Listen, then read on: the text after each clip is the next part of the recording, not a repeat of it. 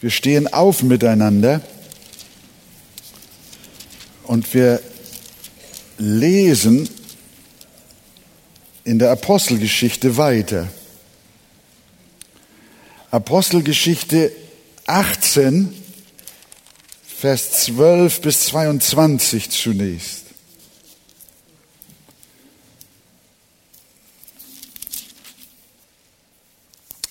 Als aber Gallion Statthalter von Achaia war, traten die Juden einmütig gegen Paulus auf und führten ihn vor den Richterstuhl und sprachen, dieser überredet die Leute zu einem gesetzwidrigen Gottesdienst. Als aber Paulus den Mund öffnen wollte, sprach Gallion zu den Juden, wenn es sich nun um ein Verbrechen oder um eine böse Schändlichkeit handeln würde, äh, Juden, so hätte ich euch vernünftigerweise zugelassen. Wenn es aber eine Streitfrage über eine Lehre oder über Namen und über euer Gesetz ist, so seht ihr selbst danach, denn danach will ich nicht Richter sein. Und er wies sie vom Richterstuhl hinweg. Da ergriffen alle Griechen den Sostenes, den Synagogenvorsteher, und schlugen ihn vor dem Richterstuhl, und Gallion kümmerte sich nicht weiter darum. Nachdem aber Paulus noch viele Tage dort verblieben war, nahm er von den Brüdern Abschied und segelte nach Syrien und mit ihm Priscilla und Aquila, nachdem er sich in Kenkrea das Haupt hatte scheren lassen, denn er hatte ein Gelübde. Und er gelangte nach Ephesus und ließ jene dort zurück. Er selbst aber ging in die Synagoge und hatte Gespräche mit den Juden. Als sie ihn aber baten, längere Zeit bei ihnen zu bleiben, willigte er nicht ein, sondern nahm Abschied von ihnen, indem er sprach, ich muss unter allen Umständen das bevorstehende Fest in Jerusalem feiern, ich werde aber wieder zu euch zurückkehren, so Gott will. Und er segelte von Ephesus ab. Und als er in Caesarea gelandet war, zog er hinauf und grüßte die Gemeinde und ging dann hinab nach Antiochia, wo er seine zweite, diese Missionsreise ja gestartet hatte. Nun war sie zu Ende. Wir setzen uns.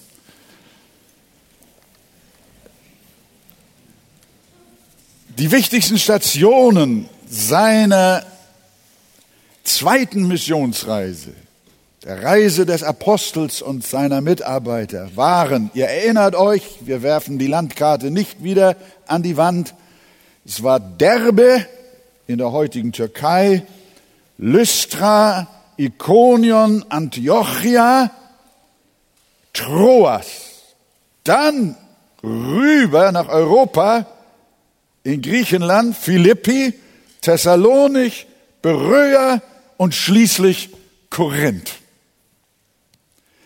Überall hatte der Apostel Schweres erlebt. Er wurde geschlagen, blutig gepeitscht, ins Gefängnis geworfen, verfolgt, verleumdet. Und dennoch entstanden Gemeinden und viele Juden und Griechen, Heiden kamen zum Glauben an Christus.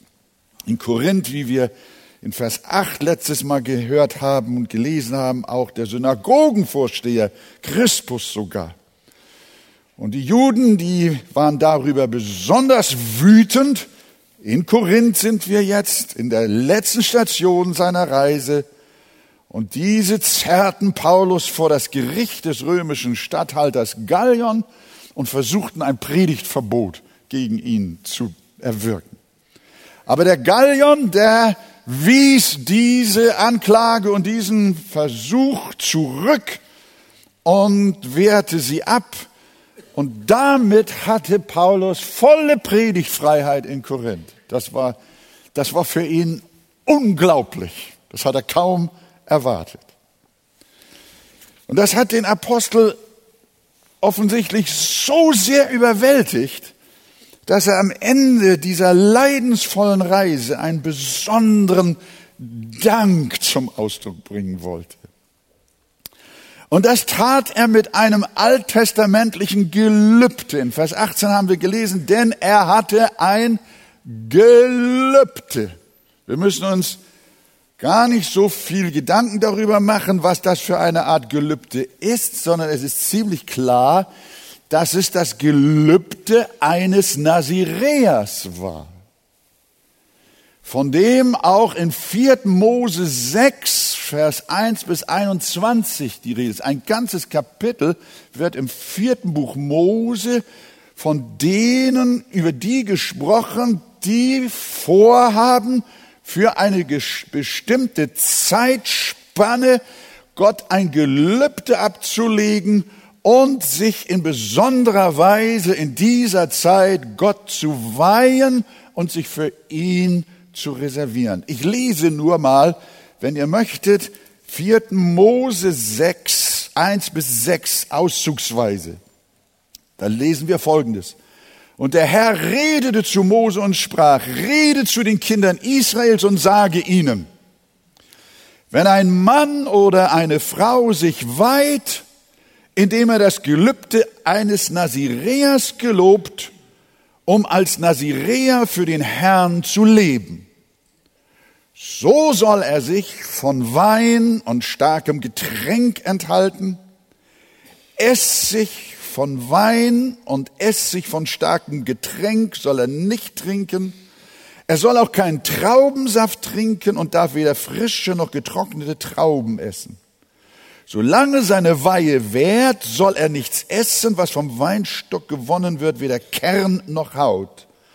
Solange das Gelübde seiner Weihe währt, soll kein Schermesser auf sein Haupt kommen, bis die Zeit, die er dem Herrn geweiht hat, erfüllt ist, soll er heilig sein. Er soll das Haar auf seinem Haupt frei wachsen lassen. Während der ganzen Zeit, für die er sich dem Herrn geweiht hat, soll er auch zu keinem Toten gehen und so weiter. Es noch, geht noch länger. In Vers 13 dann, und das ist das Gesetz des Nazireas. Wenn die Zeit seiner Weihe erfüllt ist, soll man ihn an den Eingang der Stiftshütte führen. Vers 18, der Nazireer aber soll sein geweihtes Haupt scheren vor dem Eingang der Stiftshütte und er soll sein geweihtes Haupthaar nehmen und auf das Feuer legen, das unter dem Friedensopfer ist. Es steht zu vermuten, dass Paulus ja, der ja ein Lehrer des Alten Testaments gewesen ist, ein Pharisäer, dass dieser Mann, der im Judentum und im Judaismus ja seine Wurzeln hatte, genau dieses Gelübde eines Nazireas aus 4. Mose 6 sich auferlegt hat. Und wer ein solches Gelübde vor Gott ablegte, wollte damit, wie wir das ja auch gelesen haben, eine besondere Hingabe an ihn zum Ausdruck bringen. Der Verzicht auf bestimmte Speisen und Getränke sollte bedeuten, ich übergebe ganz bewusst und aufs Neue mein Leben dem Herrn.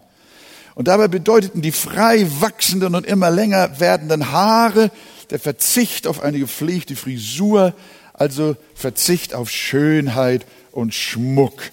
Äh, das finde ich manchmal fehlt denen, die allzu lange Haare haben. Will niemandem zu nahe treten.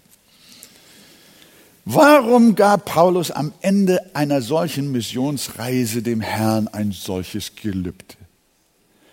Wir sagten schon, er war so dankbar dass der Herr Gnade zu seiner Reise gegeben hatte, zu dieser langen, beschwerlichen Reise und dass er dann noch einen so glücklichen Ausgang durch den Richterspruch des Gallion geschenkt hatte. Er konnte es seinem Herrn nicht vergessen, dass er ihn trotz lebensgefährlicher Umstände auf der Reise und bei den schweren Diensten immer durchgeholfen hatte. Und darum wollte er sich dem Herrn ganz neu weihen und ihm auch weiter seine volle Hingabe bekunden.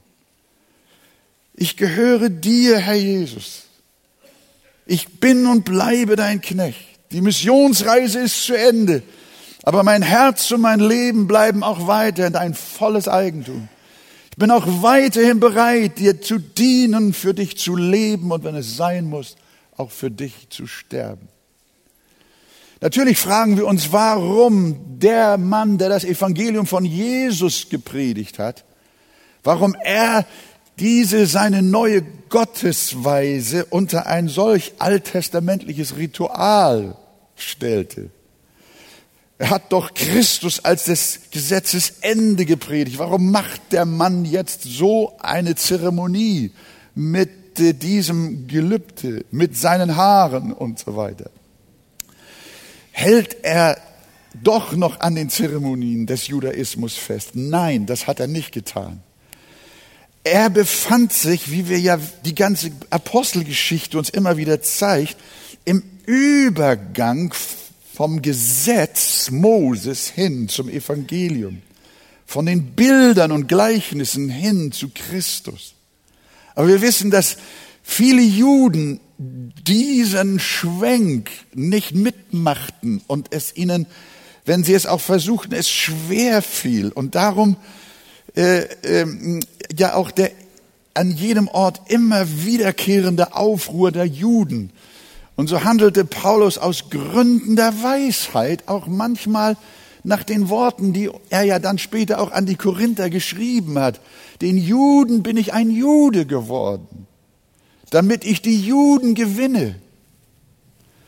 Denen, die unter dem Gesetz sind, bin ich geworden, als wäre ich unter dem Gesetz, damit ich die unter dem Gesetz gewinne.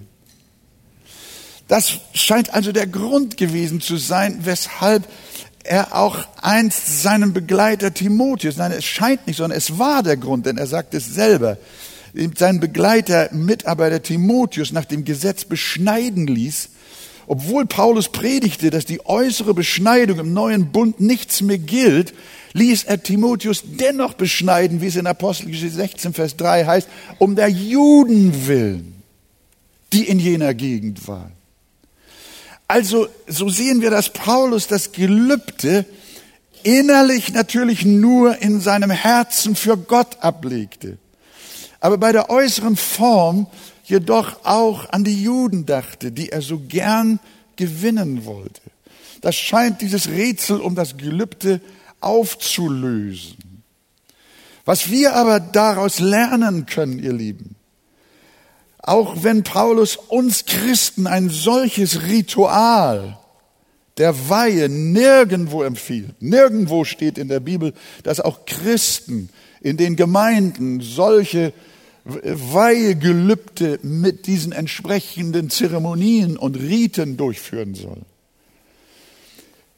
Er empfiehlt es uns nirgendwo in der Schrift und trotzdem sagt die Bibel uns immer wieder, dass es recht ist, dass wir Zeiten in unserem Leben haben, in denen wir ganz bewusst und ganz neu uns unserem Gott weihen dürfen.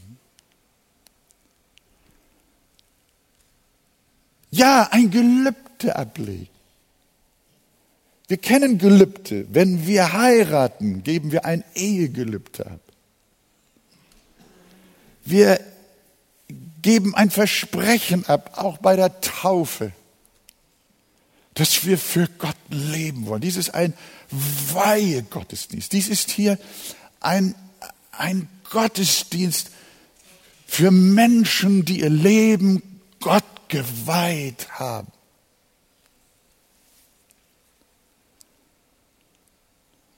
Und die, die schon länger auf dem Wege sind, die kennen den Wert von Zeiten, in denen sie ganz neu den Herrn suchen und sich ihm wieder neu verschreiben und ihre Weihe erneuern, nicht indem sie sich Haare wachsen lassen und sie abschneiden, um sie dann zum Tempel zu bringen, sondern indem sie im Heiligen Geist mit Gott leben. Das Gelübde des Paulus erscheint mir wie der Stein des Samuel, den er nach einer langen Strecke Israels aufgerichtet hat zwischen Mitzpah und Shen.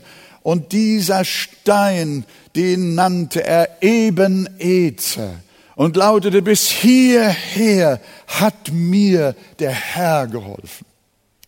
Dieses Gelübde, das Paulus am Ende seiner so beschwerlichen, lebensbedrohenden Reise, am Ende seines Dienstes, der ihm mehrfach beinahe das Leben gekostet hätte und an dessen Ende ein freier Verkündigungs, durch, äh, Verkündigungsdienst stand durch den Richterspruch des Gallion. Dieser Paulus, der war so bewegt und hat gesagt, mein Gott, hier ist ein eben Ezer in meinem Leben. Hier ist ein neues Gelübde. Hier ist eine neue Weihe. Du warst meine Hilfe. Du hast mich durchgetragen. Du hast mich nie allein gelassen. Du hast mir Seelen gegeben. Du hast Gemeinden geschenkt. Du hast dein Evangelium gegeben. Mein Gott, hier ist mein Leben. Ich weihe es dir aufs Neue. Und ich glaube, das ist auch bei einigen von uns, wenn nicht gar bei uns allen dran. Es wird schon Ruhe kommen und uns erinnern, wem wir denn gehören. Ist es nicht an der Zeit, dich ihm wieder neu zu weihen? Wenn du jung bist, weihe ihm deine Jugend. Wenn du verheiratet bist, weihe ihm deine Ehe. Weihe ihm deine Familie. Wenn du alt geworden bist, weihe ihm auch dein Alter. Übergib ihm dein Leben nicht der Form nach als ein Naziräer, aber dem Herzen nach. Danke ihm und diene ihm bis an das Ende deines Lebens. Halleluja. Und vielleicht ist das jetzt auch in deinem Augenblick ganz lebendig geworden. Du hast über diesen Satz äh, oft hinweg gelesen. Ja, denn Paulus hatte ein Gelübde. Aber wir lernen immer wieder, liebe Gemeinde, dass es sich lohnt, nicht einfach Übersätze und Worte so hinwegzulesen, weil wir denken, sie sind bedeutungslos, sondern wir bleiben stehen bei jedem Satz in der Heiligen Schrift, denn alle Schrift ist eingegeben von Gott und dem Heiligen Geist und nütze, dass wir lernen, dass es uns voranbringt und dass wir erzogen werden in der Gnade des Herrn. Und hier haben wir auch ein Mann Gottes, diesen großen Apostel, der nach dieser Missionsreise sein Leben wieder Gott weiht, wohl auf alttestamentliche Weise, aber dennoch tief in seinem Herzen. Das war das Gelübde des Gottgeweihten Paulus. Und die Verse 19 bis 22 beschreiben dann, wie der Weg des Paulus von Korinth über die Ägäis nach Ephesus führte, dann weiter mit dem Schiff nach Caesarea, Jerusalem. Er wollte auch zum Fest in Jerusalem sein und dort vermutlich, ich sage einfach mal so, seinen Schopf abgeben, entsprechend der, der, des Rituals des alttestamentlichen Naziräer Gelübdes. Er hat es eilig. Sie haben ihm dann noch gesagt, bleib doch noch hier in Ephesus. Nein, er willigte nicht ein, haben wir gelesen, sondern ich muss zurück. Ich muss aufs Schiff nach Jerusalem. Er landete in Caesarea, ging dann den kurzen Weg nach Jerusalem hinauf und von dort aus ging es dann nach Antiochia in seine Heimatgemeinde. Aber dann bleibt er nicht lange da. Was macht er? Die nächste Reise. Das ist unglaublich. Wir stehen nochmal auf. Wenn er so weit gereist ist, können wir wenigstens nochmal aufstehen. Das sind jetzt die Verse, das sind jetzt die Verse 23, äh, Apostelgeschichte 18, Vers 23 bis 28. Und nachdem er einige Zeit dort zugebracht hatte, zog er weiter und durchreiste nacheinander das Gebiet von Galatien und Phrygien und stärkte alle Jünger. Er war wieder unterwegs. Aber ein Jude mit Namen Apollos aus Alexandria gebürtig kam nach Ephesus, ein beredter Mann, der mächtig war in den Schriften. Dieser war unterwiesen im Weg des Herrn und feurig im Geist. Er redet und lehrte genau über das, was den Herrn betrifft, kannte aber nur die Taufe des Johannes. Und er fing an, öffentlich in der Synagoge aufzutreten. Als nun Aquila, Priscilla ihn hörten, nahmen sie ihn zu sich und legten ihm den Weg Gottes noch genauer aus. Als er aber nach Achaia, Achaia hinübergehen wollte, ermunterten ihn die Brüder und schrieben an die Jünger, dass sie ihn aufnehmen sollten. Und als er dort ankam, war er eine große Hilfe für die, welche durch die Gnade gläubig geworden waren. Denn er widerlegte die Juden öffentlich mit großer Kraft, indem er durch die Schriften bewies, dass Jesus der Christus ist. Amen. Haben wir wieder einen harten Brocken. Setzen wir uns hin. Aber es macht solche Freude, äh, an diesen Texten zu bleiben und äh, sie auch aufzuarbeiten und ihnen nachzugehen. Wir sehen, Paulus war ein unermüdlicher Mann. Das Nazirea-Gelübde seiner erneuten Gottesweihe war abgelaufen, seine Haare wieder geschnitten und frisiert, aber sein Leben gehörte weiter dem Herrn. Er bricht auf zur dritten Missionsreise und marschiert zu Fuß fast durch die gesamte heutige Türkei, von Ost bis West, durch das damalige Galatien und Phrygien. Und wir lesen, dort stärkte er die Gemeinden, bis er schließlich wieder an die Ägäis kam, also an das Meer, das äh, äh, Richtung äh, Griechenland ging. Er kam also nach Ephesus an die Küste der heutigen Türkei Richtung Westen. Und dort wirkte das Ehepaar Priscilla und Aquila.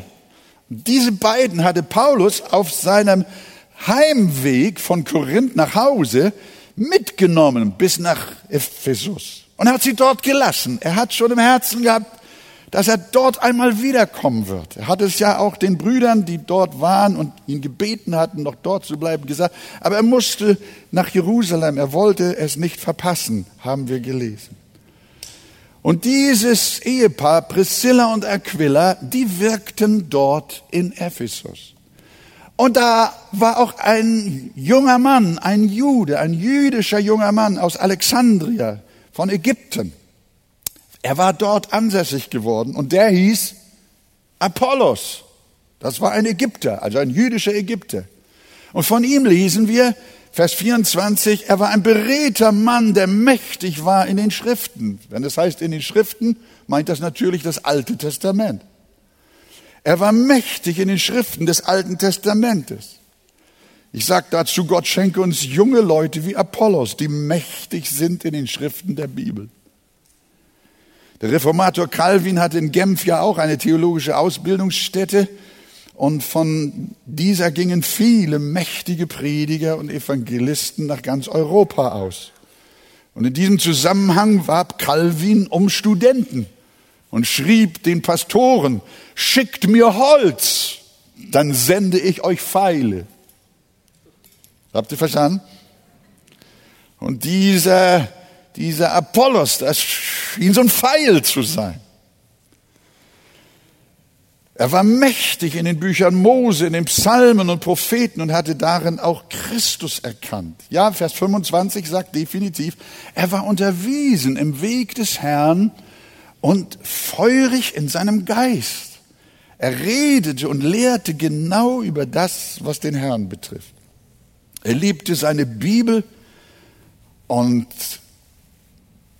lehrte das Wort Gottes. Und dennoch hatte er, wie wir ja gesehen haben, ein Defizit. Es heißt in Vers 25, er kannte nur die Taufe des Johannes und war wohl auch nur auf die Taufe des Johannes getauft. Was bedeutet das nun? Johannes der Täufer selbst erklärt uns, was das heißt. Johannes der Täufer sagt, ich taufe euch mit Wasser zur Buße. Der aber nach mir kommt, ist stärker als ich, der hat eine andere Taufe. Der wird euch mit heiligem Geist und Feuer taufen. Da ist die Taufe des Johannes und da ist die Taufe des Jesus. Das eine ist eine Wassertaufe und das andere ist eine Feuertaufe. Und Jesus sagt ja später dasselbe in Apostelgeschichte 1, Vers 15 vor seiner Himmelfahrt.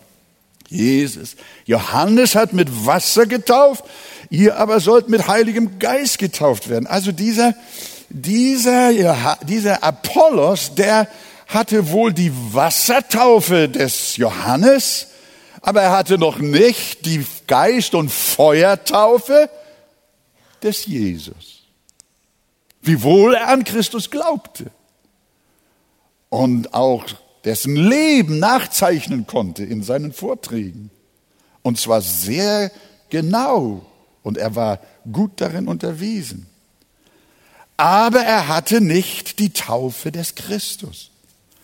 Johannes hat nur eine äußere Taufe vornehmen können, die zwar einen symbolischen Wert hatte, aber keine Kraft zur Wiedergeburt. Die Menschen, die zu Johannes kamen, liebe Freunde, die haben eine vorausschauende Taufe auf Christus hin absolviert. Johannes der Täufer war ja ein Vorgänger, ein Wegbereiter für den wahren Messias, nämlich Christus. Und die Menschen, die bei Johannes getauft worden sind, die haben nur eine Wassertaufe, eine Symboltaufe erlebt. Aber als Jesus kam, da wurden die Menschen nicht nur mit Wasser behandelt und blieben dieselben, denn das Wasser hatte keine Kraft, die Herzen zu reinigen. Aber als Jesus kam, da kam er mit einer Taufe, die auch die Herzen gereinigt hat. Es war eine Taufe, die nicht äußerlich an ihnen ab, sich abspülte, sondern es war eine Taufe, die den Kern ihres ganzen Seins und ihres ganzen Wesens veränderte. Das war das Wirken des Heiligen Geistes, Geist und Feuer. Sie hatte die Taufe des Johannes nur gleichnishaften Charakter auf das hin, was in Christus kommen sollte. Und als er kam, da kam die richtige Taufe. Jesus taufte nicht mit Wasser, sondern er taufte Menschen, wie gesagt, im Innersten ihres Seins mit Geist und Feuer, so dass sie eine echte Lebensveränderung, eine Wiedergeburt, eine neue Schöpfung geworden sind. Apollos glaubte alles, was von Jesus in den Schriften des Alten Testamentes gesagt wurde. Er glaubte es, dass er der Messias war, dass er von einer Jungfrau geboren war, dass er um unserer Sünden willen am Kreuz gestorben und auferstanden war. Und er konnte das alles sogar wunderbar lehren. Er redete und lehrte genau über das, was den Herrn betrifft. So steht es hier in unserem Text geschrieben. Und trotzdem war er immer noch ein Jünger des Johannes und nicht wirklich ein Jünger von Jesus. Denn Christus war offensichtlich noch nicht in seinem Herzen verankert. Er hatte ihn sicherlich noch nicht selbst erlebt. Wir haben es gehört von, in einem Zeugnis heute Morgen. Ich bin zur Kirche gegangen, aber ich kannte Jesus nicht.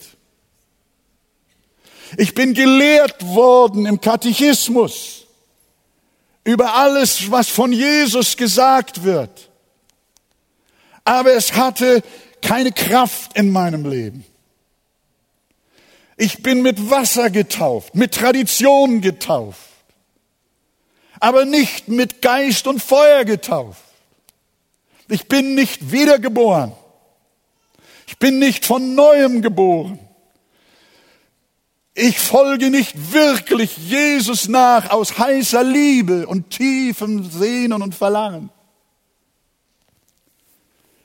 Es gibt Menschen, die können das Evangelium haargenau mit dem Kopf erklären und haben es dennoch nicht in ihrem Herzen. Sie haben noch nicht die zur Wiedergeburt führende Taufe mit Geist und Feuer erlebt. Sie kennen nur die Theorie nur das Vorbild. Sie kennen nur die Taufe des Johannes. Natürlich fragen unsere Täuflinge heute Morgen, wozu müssen wir denn jetzt noch ins Wasser? Was ist denn nun die Wassertaufe der Christen? im Vergleich zu der Wassertaufe des Johannes? Ganz einfach. Die Taufe des Johannes war ein Symbol dessen, was kommen soll. Und die Wassertaufe der Christen ist ein Symbol dafür, was schon geschehen ist.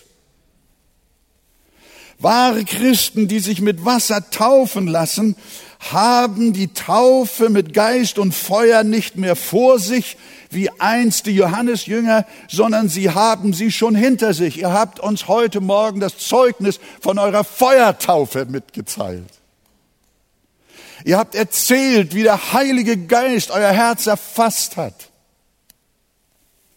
Wir sind Zeugen eurer Worte geworden, in denen ihr uns gesagt habt, dass Jesus Christus euer Leben erneuert hat und ergriffen hat und ihr zum lebendigen Glauben an den Heiland gekommen seid und dass ihr nicht Johannes Jünger und katholische Jünger und evangelische Jünger und buddhistische Jünger und traditionelle Jünger sein wollt, sondern ihr wollt buchstäblich Jesus Jünger sein. Amen. Das ist genau der Punkt. Jesus Jünger sein. Ihm nicht nur mit dem Munde bekennen, und das gut formulieren können, sondern ihn mit dem Herzen folgen. Das ist die Jüngerschaft. Also wahre Christen, die sich mit Wasser taufen lassen wollen, haben die Taufe mit Geist und Feuer nicht vor sich, wie einst die Johannesjünger, sondern sie haben sie schon hinter sich. Sie sind schon von neuem geboren. Sie sind schon eins mit Christus geworden. Und das symbolisieren sie und bekennen sie in ihrer Taufe. Ihre Wassertaufe ist das, eure Wassertaufe ist das Zeichen und das Siegel dafür, dass ihr durch den Glauben bereits mit Christus vereinigt worden seid. Dass er, sie, er hat euch durch sein Blut gereinigt. Was Johannes mit seiner Taufe nicht schaffen konnte, das hat aber Jesus geschaffen durch sein heiliges Blut. Indem er euch gereinigt hat durch die Kraft des Heiligen Geistes, die nun für immer in euch wohnt. Und diese lebendige Beziehung mit Jesus, das wirkliche Leben aus Gott, das hat dem Apostel Apollos offensichtlich noch gefehlt. An Wissen über Christus mangelte es ihm nicht, aber an der echten Christusjüngerschaft schon. Das Evangelium hatte in seinem Intellekt Fuß gefasst, aber es hatte noch keine Kraft für sein tägliches Leben. Es gibt Menschen, die wissen alles über Gott und erkennen es auch an, aber es findet keine Umsetzung in ihr Leben hinein statt. Da möchte ich eine kleine Pause machen. Und es, ich bin sicher, hier sind heute Morgen möglicherweise auch Menschen, die sagen, ja, die Bibel hat recht. Die sagen, ja, es ist, das Christentum ist gut, sagen sie. Und sie sind auch, auch in irgendeiner Kirche, vielleicht schon von Kindesbein an, Mama und Papa und Oma und Opa, haben euch mit in die Kirche genommen. So wie offensichtlich auch der Apollos in Ägypten, weit weg vom Geschehen in Israel, gelehrt wurde, was die Schriften bedeuten so bist du katechetisch unterwiesen worden. Und du sagst, ja, das ist so. Und irgendwie denkst du, bist du auch ein Christ. Aber sei mal ehrlich, hat dieser Glaube wirklich schon dein Leben verändert? Hat dieser Glaube Kraft gehabt in deinem Leben? hat dieser Glaube eine wirklich tägliche Bedeutung in deinem Alltag? Macht er was mit dir? Hast du eine Beziehung in deinem Herzen zu Jesus, eine lebendige Beziehung zu Gott? Das ist die ganz große Frage. Es gibt Menschen, die wissen alles über Gottes Wort und erkennen es auch an, aber es findet keine Umsetzung statt.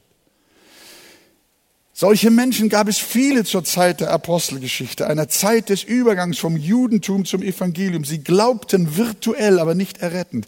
Sie sehen Menschen wie Bäume, wie jener Blinde, der wohl angerührt war, aber noch nicht zur vollen Sehkraft gelangt war. Denken wir nur an die Bekehrten in Samaria, zu denen die Apostel noch extra kamen, damit auch sie nicht nur einen theoretischen Glauben, sondern den Heiligen Geist empfingen und wirklich zur Wiedergeburt durchdringen würden. Im nächsten Kapitel Kapitel 19, das wird nächsten Sonntag dann dran sein, werden wir hören von den, von den äh, äh, zwölf Jüngern in Ephesus, äh, wo ja diese Geschichte ja auch stattfindet. Die Fragen, äh, die waren auch Jünger des Johannes. Und da fragt Paulus sie, habt ihr den Heiligen Geist empfangen, als ihr gläubig wart? Hat, ist euer Glaube lebendig? Und dann lesen wir, wir haben nicht einmal gehört, dass der Heilige Geist da ist. Sie wussten ähnlich wie Apollos alles von Jesus, aber hatten ihn noch nicht persönlich erlebt. Das ist symptomatisch für diese Übergangszeit in der Apostelgeschichte, vom Alten zum Neuen Testament. Und wir kennen viele Menschen, immer wieder treffen wir sie, die, die, die, die wollen mit Jesus gehen, aber hängen noch an ihrem Buddha. Sie hängen noch in ihren alten Religionen. Und das ist manchmal so ein Hinken auf beiden Seiten. Und wir müssen ihnen sagen, du musst deine Beziehung zu dem alten, nicht göttlichen, antichristlichen Glauben musst du kappen und musst ganz rüberkommen zum lebendigen Glauben. Du brauchst eine Taufe mit äh, Geist und Feuer. Gott schenke uns das allen.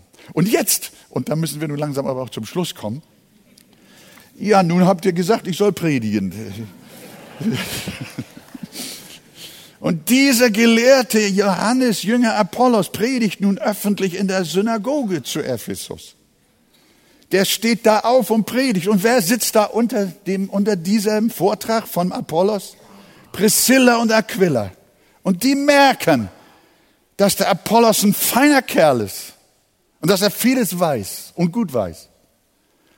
Aber eins fehlt ihm noch. Er hatte nur, er war nur getauft auf die Taufe des Johannes. Und wie hat nun dieses christliche Ehepaar sich verhalten? Die haben gleich ihn öffentlich unterbrochen. Komm runter von der Kanzel. Du predigst falsch. Haben sie das getan? Nein. Die haben auch nicht schlecht über ihn geredet auch nicht zu ihm gesagt, dass er ein falscher Lehrer ist, sondern was haben sie getan? Sie haben ihn eingeladen zu sich nach Hause. Das waren wunderbare Leute. Er fing an, öffentlich in der Synagoge aufzutreten, Vers 26. Und als nun Aquila und Priscilla ihn hörten, nahmen sie ihn zu sich und legten ihm das Wort Gottes noch genauer aus.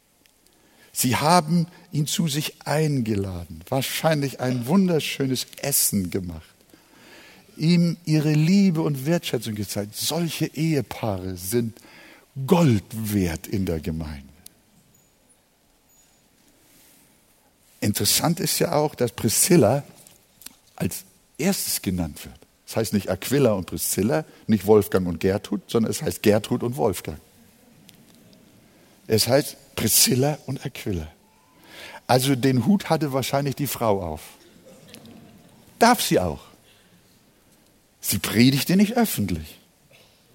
Aber im persönlichen Gespräch ist es nicht nur erlaubt, sondern von der Schrift gewünscht, dass auch Frauen Männern helfen, dass sie lehrmäßig weiterkommen dass sie in der Erkenntnis wachsen können. Ich kann mich erinnern an Joni Eriksen Tada. Viele von euch kennen sie noch.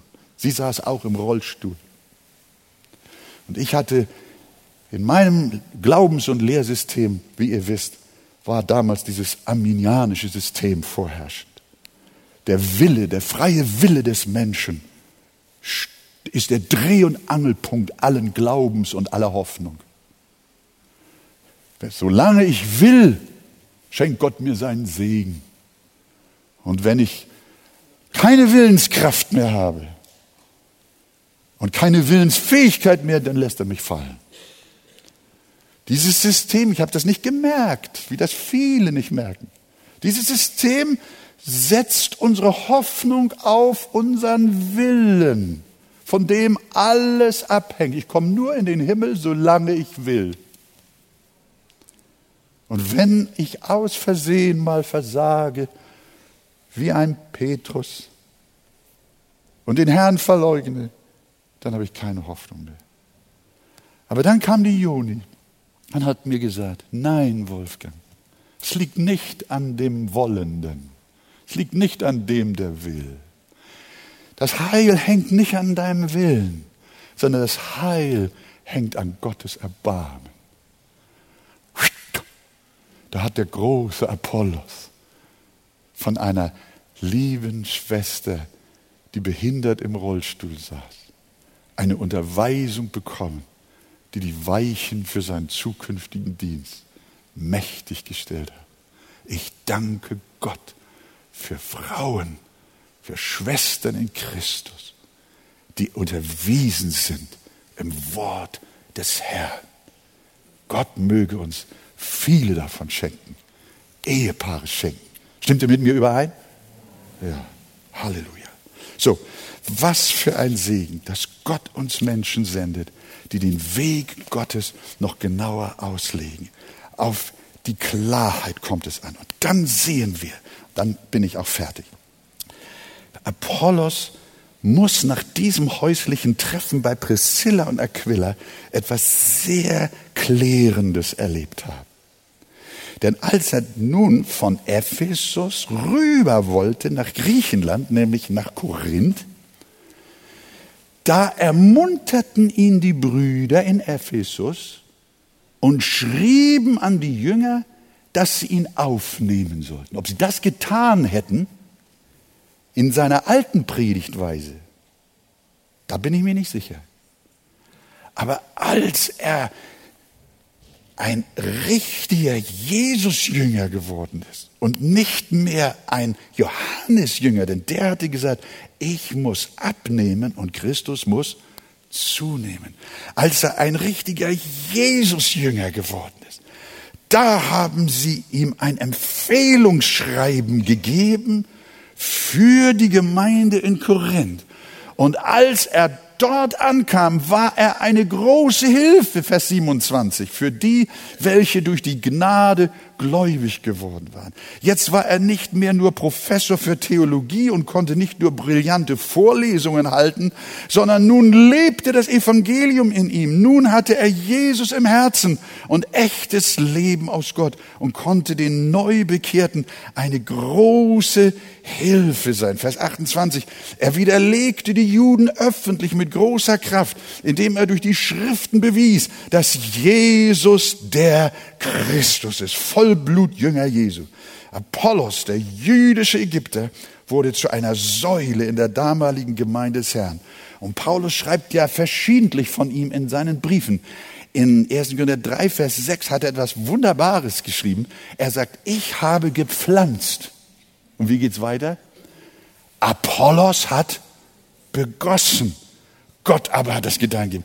Paulus war der Gemeindegründer. Und Apollos kam nach Korinth und er war den Gläubigen eine große Hilfe.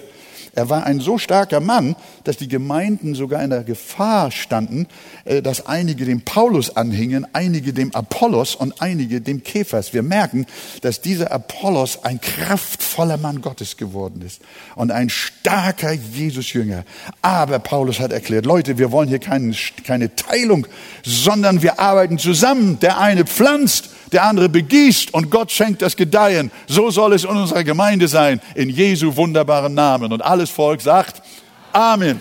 Wir stehen auf und singen ein Lied, Matthias, und dann geht's ab zur der Taufe ein Bekenntnis unseres Glaubens an Jesus Christus, was er in eurer Geist- und Feuertaufe an euch getan hat. In Jesu Namen. Amen.